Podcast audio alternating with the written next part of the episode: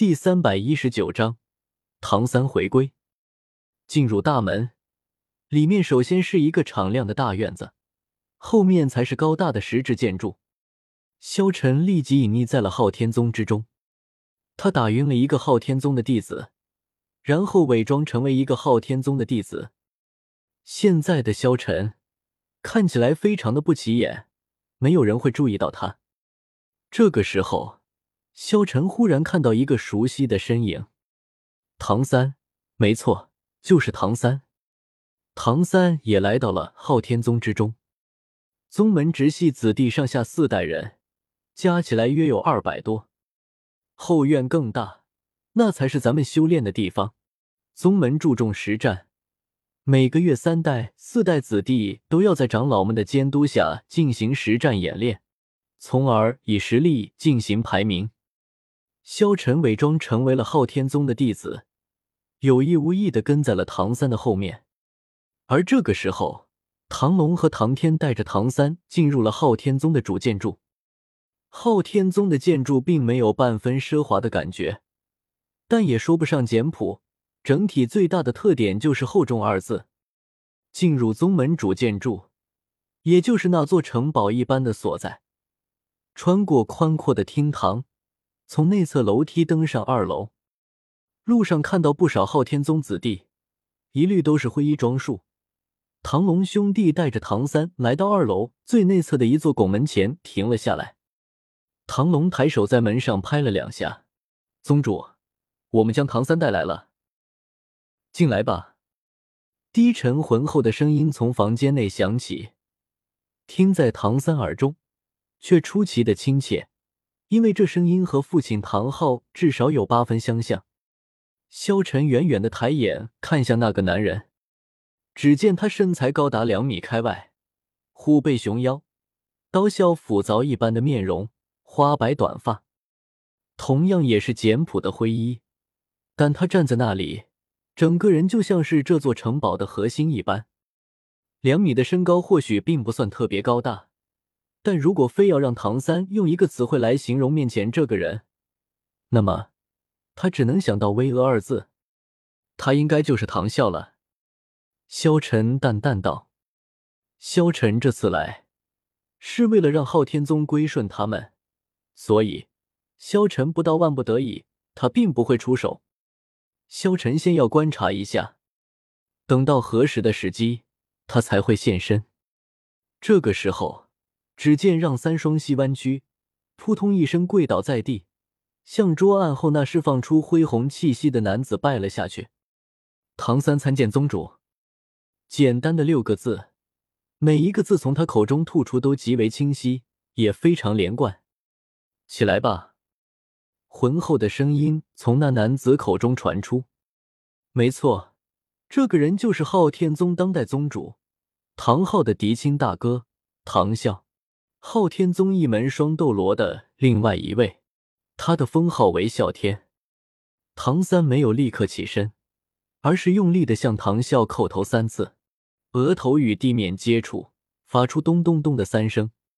好了，小三。起来吧，唐笑淡淡道。这个时候，唐三站了起来。站起身的唐三垂手而立，父债子还，天经地义。宗主，我愿为父亲承担一切责任。自己的事，竟然让一个孩子来承担？唐昊啊，唐昊，你真的要一直逃避下去吗？唐三连忙道：“宗主，父亲不是逃避。”他说：“他无颜面对宗门，没有回来的权利。”唐笑的声音不可遏制的有些颤抖了。他还好吗？唐三默默的点了点头。父亲他，他不好。他已经疯了。唐三说道。疯了？唐笑震惊不已。小三，你快说是怎么回事？唐笑立即说道。唐三立即将之前发生的事情告诉了唐啸。唐啸听完之后惊讶无比：“阿银他还有二弟，那个萧晨到底是什么人？”唐啸立即问道。唐三淡淡道：“萧晨是我的师傅，只不过我们已经恩断义绝了。这件事情和他有关，无论是不是他做的手脚，这件事情和他都脱不了干系。”唐笑淡淡说道。萧晨站在远处，声音传入了他的耳朵之中。他心中默默道：“好一个唐三，我好心帮你救我的母亲，没想到你却来这里告我的状。”萧晨冷笑道：“他对唐三已经是仁至义尽了。他教唐三各种的武魂之事，还在唐三危险的时候救过他很多次。唐三要他救他的母亲的时候。”他立即就去了，根本没说什么。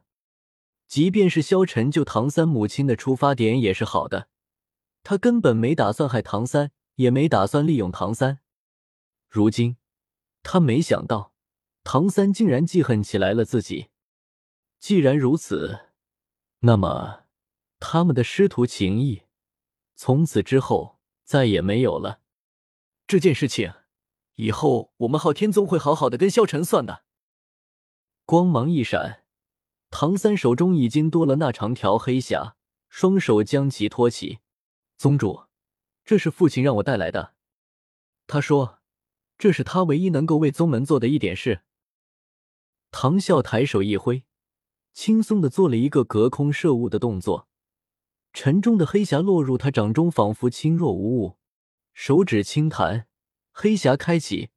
当那庞大的能量充斥在房间中，当匣子内的两块魂骨出现在唐啸眼前时，他不禁脸色大变，须发皆颤。唐三只觉得眼前一花，唐啸就已经来到了他面前，一把抓住唐三胸前衣襟，将他拉到自己面前。唐啸几乎是颤声说道：“唐昊，昊弟他，他，父亲说，如果他不这样做。”就无法安心的陪伴母亲度过余生。可是，没想到，最后父亲什么也没有得到，连母亲也……阿影，浩弟，你们放心，这件事情我会找那个萧晨算清楚的，还你们一个公道。”唐笑淡淡说道。“好了，小三，叫我大伯吧。”唐笑接着说道。